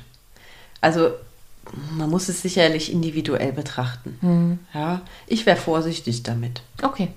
Aber das ist ein schöner Tipp. Also das finde ich, äh, finde ich wirklich einen sehr, sehr guten Tipp, weil ich könnte mir bei mir auch vorstellen, dass ich dazu neige, ne? Und sage, wow, cool, super, ich freue mich. Ich freue mich Ja, gerade, ja. dass ich das Gefühl habe, dass es dir gleich wieder besser geht und überhaupt. Und ne, da werde ich wahrscheinlich auch relativ hippelig dann. Ja, Aber sich dann einfach in dem Moment auch einen Schritt zurückzunehmen und zu sagen, freu dich nach innen hin und warte ab, bis der Zeitpunkt kommt, das äh, finde ich gerade sehr wertvoll. Also es ist natürlich auch viel verlangt, dass man da auch ganz schön zurücksteckt in dem Moment. Ja. Ja, es ist einfach, ich sag mal, nichts Gesundes in dem Moment. Aber so ist es halt wirklich. Es ist nichts Gesundes. Aber es ist auch nicht wie auf Eierschalen laufen. So soll man es jetzt auch nicht sehen. Hm. Aber es vielleicht nicht auf die ganz kleinen Sachen runterbrechen. Gut. Mm, Zu den Routinen dazu gehört natürlich Bewegung, das habe ich schon gesagt. Äh, Und Entspannung. Am besten sind geeignet Ausdauersportarten, weil die natürlich auch direkt auf unser Gehirn wirken, weil die die ganzen Neurotransmitter in Bewegung setzen, die für eine gute Weiterleitung von Signalen zuständig sind. Und nichts brauchen wir mehr als eine gute Weiterleitung von Signalen in solchen Momenten. Deswegen gibt es auch Medikamente gegen Depressionen, die genau da ansetzen, ja, die die Neurotransmitter eben wieder auffüllen. Okay. In dem Sinne. Und auch das kann Sport. Und Schokolade im Übrigen. Das sorgt auch dafür, dass Serotonin ausgeschüttet wird. Oh, ja, das Ja, natürlich, gut zu wissen. Das ist gut zu wissen. Ne? Auch Milchreis und Bananen. Ja, man muss, man muss vielleicht noch da, dazu sagen, gerade so mit der Medikation und dem Thema Neurotransmitter in, in Gang bringen, man kann sich das jetzt in einer Depression jetzt nicht so vorstellen, dass die die Medikamente nehmen und dann himmelhoch jauchzend durch die Gegend springen. Die sind dann auf einem Level, wo es normal ist. Ja, Ne? Also das ist jetzt, ähm, die, die sind die ganze Zeit in, in ihrem im Tal. Minus. Ja, wirklich im Ja. Minus in ihrem Tal und kommen dann einfach an die Plus-Minus-Null-Grenze, Mhm. sodass es einigermaßen normal ist. Ja. So, und das sind, das sind die aber noch lange nicht an dem Punkt, wo die sagen, wow, I'm back, hier ist alles super und tutti und schön, sondern das geht einfach darum, die auf eine normale, ja, Baseline, Ebene, ja. äh, Baseline, ja, Ja. eine normale Baseline zu bringen, genau. Und nicht mal das ist es alleine.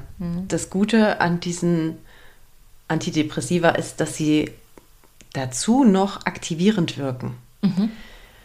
Das heißt, anstatt nur noch rumsitzen zu wollen, haben die das Gefühl, irgendwie will ich mich bewegen, irgendwie will ich was machen. Dem müssen die in irgendeiner Form nachkommen. Ja, meistens passiert das sinnvoll. Wenn die es nicht machen, haben die eine Unruhe. Das ist unangenehm. Das ist wichtig zu wissen für alle, ja, dass das zuerst passiert, dass man nämlich in so eine Unruhe kommt, dass man seine Aktivitäten steigern will. Und wie wir gerade gehört haben, das ist total sinnvoll, Aktivitäten zu haben. Das heißt, das wirkt gleich zweifach das Mittel. Okay, also wirkt das Mittel, also das, okay, Moment. Ja. Jetzt bin ich kurz verwirrt, aber ähm, geht eher darum, wie, wie bringe ich das jetzt zum Ausdruck, was ich sagen will. Du nimmst quasi das Mittel, was Ja. dazu führt, dass du in eine gewisse Hyperaktivität reinkommst. Hyperaktivität nicht. Wirklich nur Den Antrieb. Bewegungsdrang. Antrieb. Antrieb. Du kriegst Antrieb. Okay. Ja, du hast das Gefühl, oh, ich muss jetzt was machen. Okay, aber durch diesen Antrieb Ja. bekommst du ja quasi nochmal eine neue Freisetzung der äh, Transmitter, die dann dafür sorgt, dass du das Medikament bald nicht mehr brauchst, weil es quasi auf deiner besten Fall. Im besten Fall ist es so. Ach was. Nach vier Wochen tritt dann der eigentlich gewünschte Effekt ein, nämlich die Stimmungsverbesserung. Ja? Okay. Weil das so lange dauert, ist das auch das Gute an den Medikamenten, dass die nicht abhängig machen. Die wirken nicht von ich nehme ein und jetzt wirkt's, sondern die bauen einen Die bauen Spiegel auf. auf. Genau. Okay. Und manchmal sind die Medikamente in der Therapie auch der Einstieg. Weil, wenn man sich vorstellt, man hat zu nichts Kraft, man kann nicht, man ist energielos. Ja, dann kannst du auch keine Gespräche führen. Richtig, dann hast du überhaupt keinen Elan dafür, irgendwas zu machen. Und dafür können die Medikamente so eine Art Türöffner sein, sag ich mal. Dass man einfach eine Bereitschaft erst mal schaffen kann, um zu sagen, okay, ich habe wieder Energie, ich will was tun und dann ansetzen kann bei den eigentlich wichtigen Sachen. Und du hast recht, dadurch kann das auch sein, dass man die schnell wieder absetzen kann. Meist bleiben die noch in so einer Übergangszeit, weil die einfach stabilisieren. Stabilisieren. Mhm. Genau. Und dann kann man sie absetzen. Dann kann man Absetzversuche machen. Okay. Ja. Was natürlich in der, in der Trauerbewältigung im Normalen, Mhm. wenn es jetzt quasi nicht als, als äh, in Richtung Störung geht, Mhm. absolut nicht notwendig ist. Nein. Und das, das möchte, auch- möchte ich hier immer wieder, immer wieder betonen, Ja. weil da halt manchmal so die Krux liegt, zu sagen, okay, da sehe ich jetzt aber eine Parallele, gerade mit dem Thema Ansprechbarkeit und ähm, da kommt halt in dem Moment nichts zurück. Ne? Ja, aber dafür wissen wir jetzt Gott sei Dank, okay, hier liegt ein Trauerfall vor. Hoffentlich im besten Fall auch als Arzt, dass wir das nicht verschreiben. Ja. Sportentspannung. Sport und Entspannung. Ich habe hier noch mehr aufgeschrieben, Meditations-Apps. Die können ja auch manchmal ganz gut sein. Ein bisschen runterzufahren, zu sich zu kommen. Aber die müssen mit Vorsicht genossen werden. Entweder man profitiert davon oder aber es gibt Phasen, da geht das auch gar nicht, wo einfach so eine Konzentration auf sich selber auch negativ sein kann. Da muss man auf sich hören. Wenn man merkt, oh, das fühlt sich nicht gut für mich an, dann bitte nicht machen. Und was ich noch wichtig finde, ist, dass man zum Beispiel auf Alkohol verzichtet. Das hatten wir ja vorhin schon, Ja. vor dem Podcast. Ähm, Volksdroge Nummer eins und dass wir sie eigentlich verbieten würden, Ja, das ist richtig. ne, weil sie einfach viel unterdrückt, was normal ist und dann dazu führt, dass es einem ewig anhängt. In dem Fall jetzt aber auch sage ich kein Alkohol trinken, weil Alkohol wirkt depressogen. Das bedeutet, alle unsere guten Neurotransmitter werden nach dem Alkoholkonsum ausgeschüttet und dann sind die Reserven leer. Das heißt, wenn das noch dazu kommt, hat man noch weniger gute Laune. Also gerade so das Serotonin, ne? Richtig. Was du sagtest. Richtig, wo es auch bei unseren Antidepressiva, die wir gerade besprochen haben, um Serotonin ging. Es gibt nämlich viele Antidepressiva mit unterschiedlichen Wirkmöglichkeiten. Antidepressiva als Serotonin-Wiederaufnahmehämmer, wie die sich nennen, sind am weitesten verbreitet, weil die die wenigsten Nebenwirkungen haben. Was ganz, ganz wichtig ist noch weiterhin, ist, dass man seine sozialen Kontakte aufrechterhält. Vor allem positive. Wir kennen ja alle Leute, mit denen wir uns abgeben, sage ich mal, ohne das zu genießen. Es ist trotzdem wichtig, Kontakte aufrechtzuerhalten, die wir genießen. Positive Sachen. Genau, und ich glaube, an der Stelle ist auch ganz gut zu sagen, dass du brauchst dir jetzt nicht vorstellen, wenn du in dieser Situation bist, dass du vielleicht einen kompletten Abend in Gesellschaft verbringen sollst. Ne? Selbst wenn es zehn Minuten sind oder ein, eine Runde um Block mit, mit einem Mensch, der dir sehr vertraut ist, dann ist das völlig in Ordnung. Kommunizier das einfach. Sag du, ähm, ich würde mich sehr freuen, wenn du mit mir eine Runde spazieren gehst und danach bin ich aber auch zufrieden damit. Ja.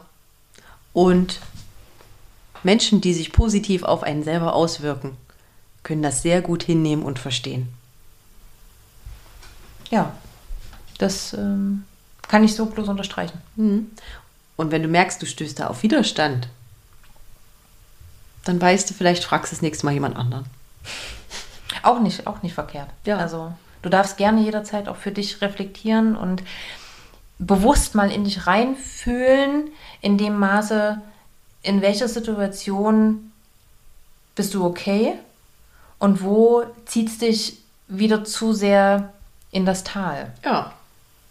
Ja, und, und da für dich abzuwägen und zu gucken, ähm, womit geht es dir jetzt besser, ist es völlig legitim, dass du für dich da eine klare Entscheidung triffst. Und das darfst du auch. Richtig. Und wenn du eine Grenze setzt und zum Beispiel sagst, hey, zehn Minuten, nicht länger, und jemand da drüber fährt und sagt, nee, dann mache ich nicht mit, ist das auch ein ganz klares Zeichen. Und zwar kein gutes. Ja. Okay. Was mir auch noch einfällt, da hatten Ja. wir vorhin kurz drüber geredet, Dankbarkeit. Ah, ja. Dankbarkeit, Akzeptanz und Perspektivwechsel. Ah, das sind ja so meine Lieblingsthemen, ne? weißt du ja. Ja, die sind super, aber die sind schwierig. Das muss man üben.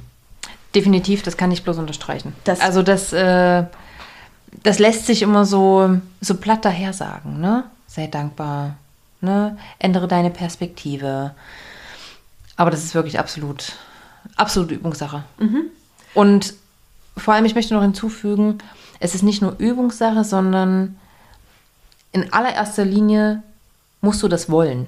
Oh ja. Und da sehe ich die Akzeptanz als ganz wichtigen Punkt. Und zwar eine radikale Akzeptanz. Das klingt jetzt so wie, oh, das Leben ist scheiße, das nehme ich so hin. So ist es nicht gemeint. Das heißt, du sollst einfach sagen, ja, mir geht es gerade scheiße. Das ist so. Weil vielleicht irgendwas passiert ist. Natürlich. Sonst würde es dir nicht so gehen. Aber du musst das wissen, dass es jetzt so ist. Und du musst das akzeptieren. Du brauchst nicht dagegen ankämpfen, dass die Situation jetzt vielleicht doch eine andere ist. Nein, es ist gerade scheiße. Und das ist okay. Und dann kann es weitergehen. Und erst dann kann es weitergehen. Ja, und da gibt es halt auch kleine, kleine Methoden. Und das hatte ich ja in einer der letzten Folgen auch schon erwähnt, wie du dich selber nach und nach wieder dorthin führen kannst. Mhm. Ne? Auch in, ich sag mal, Kleinigkeiten die Erfüllung zu sehen. Mhm. Ne, ich hatte es letztens erwähnt, dass ich mich äh, morgens drüber freue, wenn der kleine Piepmatz draußen mir ein schönes Liedchen zwitschert. Ja, so abgedroschen das klingt, aber das ist. ja. Ich verstehe es, wenn man hier in der Umgebung Vögel hört, da kann man sich nur freuen. Ehe. okay, das war jetzt ein kleiner Insider, aber das, äh, da hat sich schon nicht unrecht. ja, genau. Das, äh, das ist genau der Punkt, ne? so diese Kleinigkeiten. Auch der, mich freut natürlich auch jeden Morgen der Geruch von frischen Kaffeebohnen. Mm. Hm. Hm. Hm. Wen ja, nicht? Genau. Wen nicht, ja. Genau sowas, sowas. Ne? Das geht jetzt nicht darum, äh, große Riesenwünsche zu haben und zu sagen, warum erfüllt sich das jetzt nicht? Nein, einfach bewusst die Augen öffnen und sich selber mal ein Lächeln schenken.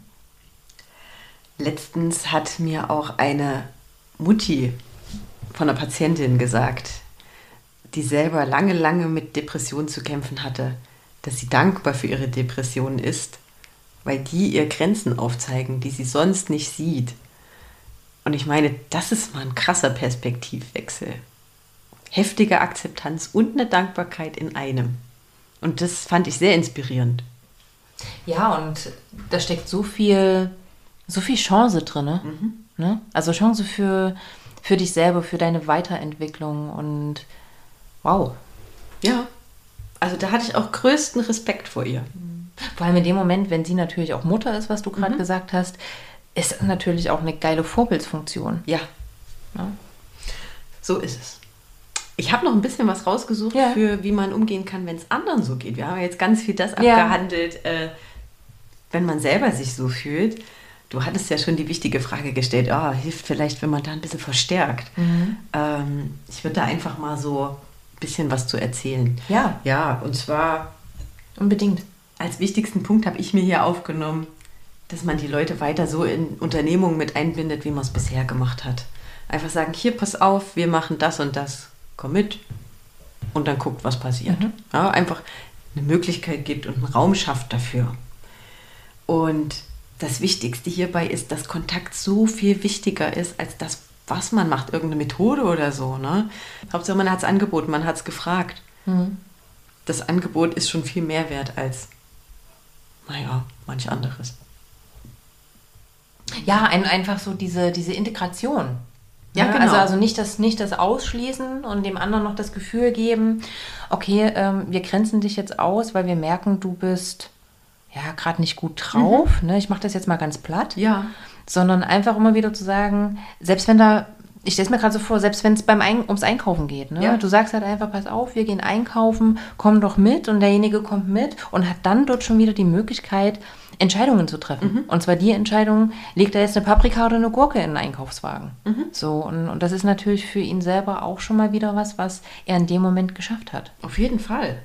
Und selbst wenn kommt, nein, ich gehe nicht mit, dranbleiben. Nicht penetrant fragen oder so, sondern einfach sagen, das, das ist okay. Ja, das auch hinnehmen. Ja, und aber auch das Gefühl vermitteln von wegen, es ist wirklich okay. Wir ja. akzeptieren jetzt, dass du nicht möchtest, mhm.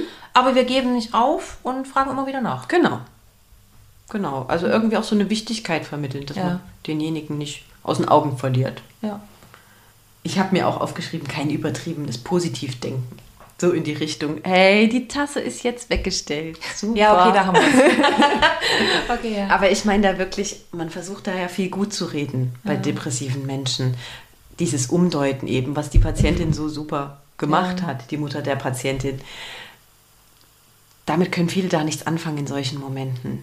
Da gibt es auch so dieses Wort jetzt, alles ist ja jetzt toxisch. Es gibt jetzt auch toxische Positivität, nämlich Menschen, die einfach alles gut reden, sodass es einem schon wieder auf den Sack geht. Ja, das ist dann äh, die Verschobenheit der Realitäten. Ja. Okay.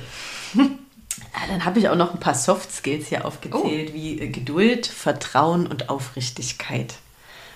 Na, Geduld ist klar, das hatten wir eben schon ein bisschen mitgebracht.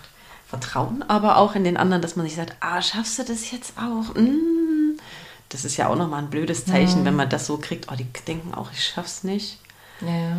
Und Aufrichtigkeit im Sinne von nichts beschönigen unbedingt, realitätsgetreu bleiben, auch mal sagen, hey, das ist jetzt schade, dass du nicht mitkommst oder hm, scheiße jetzt so, das ist halt so. Das ist immer noch besser als zu sagen, ach nein, alles gut. Wo die genau wissen eigentlich, die Betroffenen, das ist nicht gut. Dann kann man viel besser damit umgehen, wenn die anderen ehrlich sind. Auch wenn man vielleicht selber so diese, diese Leere in sich hat und die eigene Emotionalität nicht mehr wirklich reflektieren kann als depressiver Mensch, ne, hat man ja trotzdem in gewisser Maßen die Empathie zum anderen. Ja. Ne, dass man halt definitiv spürt, welche Vibes da gerade rüberkommen. Ja. Und, und wenn, wenn das dann auf einem äh, gut gemeinten Lügengerüst aufgebaut ist, äh, ist das negativ. Absolut negativ, weil der Depressive ist ja nicht doof. Richtig. Was ich auch noch mal wichtig finde, ist, das natürlich auch nur so weit zu machen, wie man das selber gut aushält. Also so auch auf eigene Grenzen zu achten, wenn man merkt, dass man so hart genervt davon ist oder es selber gerade nicht schafft, da Ver Verständnis für aufzubringen. Das auch ein Stück weit vielleicht kommunizieren, dass man selber zu tun hat gerade auch. Oder aber einfach sagen, jetzt nicht, dann und dann. Und wenn man merkt, oh Gott, irgendwie kommt man hier nicht weiter, es tut sich nichts, es geht vielleicht dem anderen noch viel schlechter, gibt es ja Gott sei Dank die Möglichkeit, professionelle Hilfe zu rufen.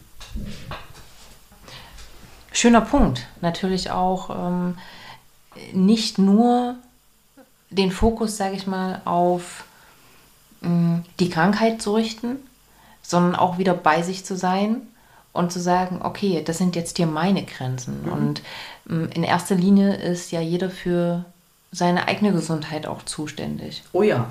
Und das hat nichts mit Egoismus zu tun, Nee. sondern das ist einfach essentiell und wichtig. Ganz genau. Weil wenn man selber nämlich über seinem Limit ist, ist man auch für die anderen nicht sonderlich gut. Ja.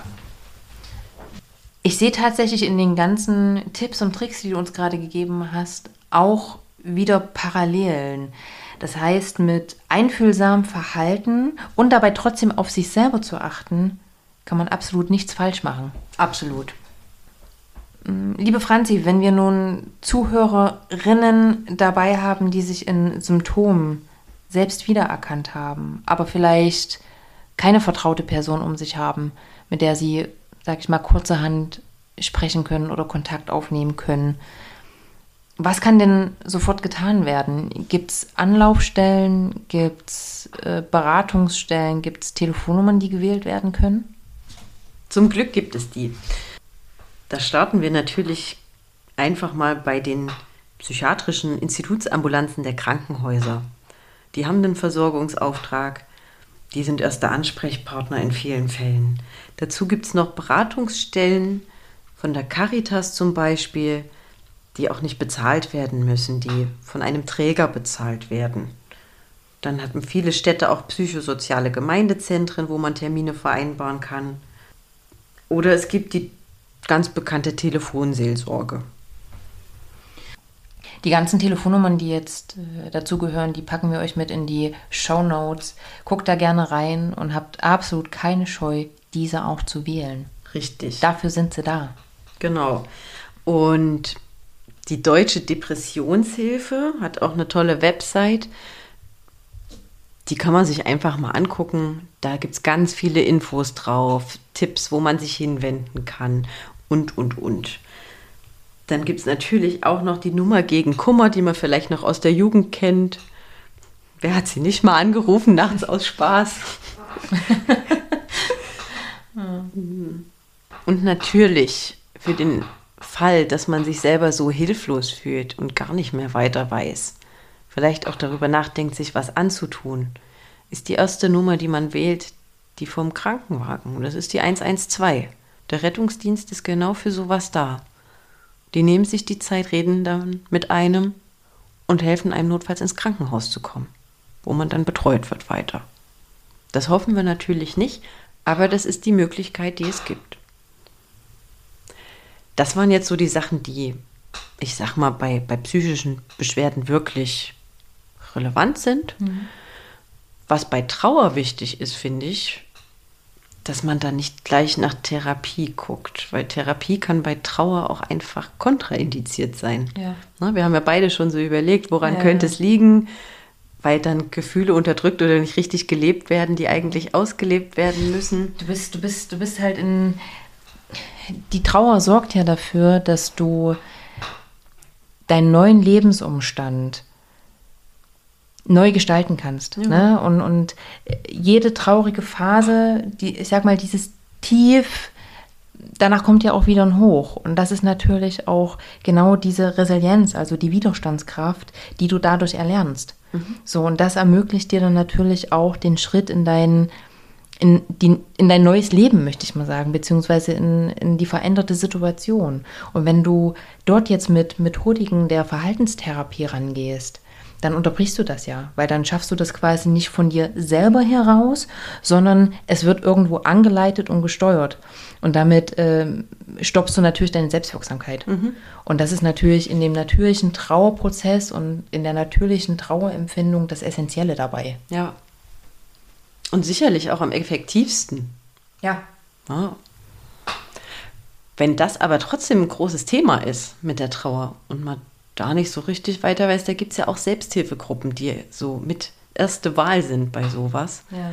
Und sehr sinnvoll sind, weil die die normalen Prozesse begleiten, ohne die zu leiten. Da hat man einfach einen Raum, um das sich auszutauschen Austausch. darüber. Genau. Einfach drüber zu sprechen, zu reflektieren ähm, und dadurch natürlich auch viele Situationen anzunehmen. Richtig. Ne? Und genau. das ist ähm, und die findet man meistens über die Stadt. Also die haben eine Übersicht über alle Selbsthilfegruppen. Genau. Ja. Und ähm, wenn wir jetzt Zuhörerinnen äh, dabei haben, die einen traurigen Menschen im Umfeld haben, dann ist einfach Gold wert, ein offenes Ohr zu haben.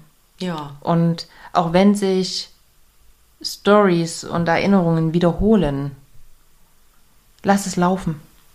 Das, das tut gut und das ist auch notwendig. Okay. Das ist es. Das ist es. Liebe Franzi, wow. Vielen, vielen lieben Dank für diesen ganzen Input, für das wundervolle Gespräch. Ich fand es auch schön. Ich hoffe, du kommst wieder. Oh ja, mit so viel mehr Themen. Mit so viel mehr Themen. Wir haben, glaube ich, gerade festgestellt, dass wir da noch äh, auch in Bezug auf Trauer und dadurch, dass es halt einfach diese natürliche Reaktion ist, ne, eine natürliche Emotion, steckt das fast überall auch mit drin. Das heißt, wir können da auch noch, wir haben da noch ganz, ganz viel Gesprächsstoff mhm. und ja, wenn du Fragen hast, wenn du Anregungen hast, wenn du Dinge nochmal näher wissen willst, dann habe keine Scheu zu schreiben. Kontaktdaten sind auch in den Show Notes. Und bis dahin sage ich erstmal vielen Dank, liebe Franzi, und alles Liebe bis dahin. Von Herzen für dich. Heute Franzi und deine Luisa. Ciao, ciao. Tschüss.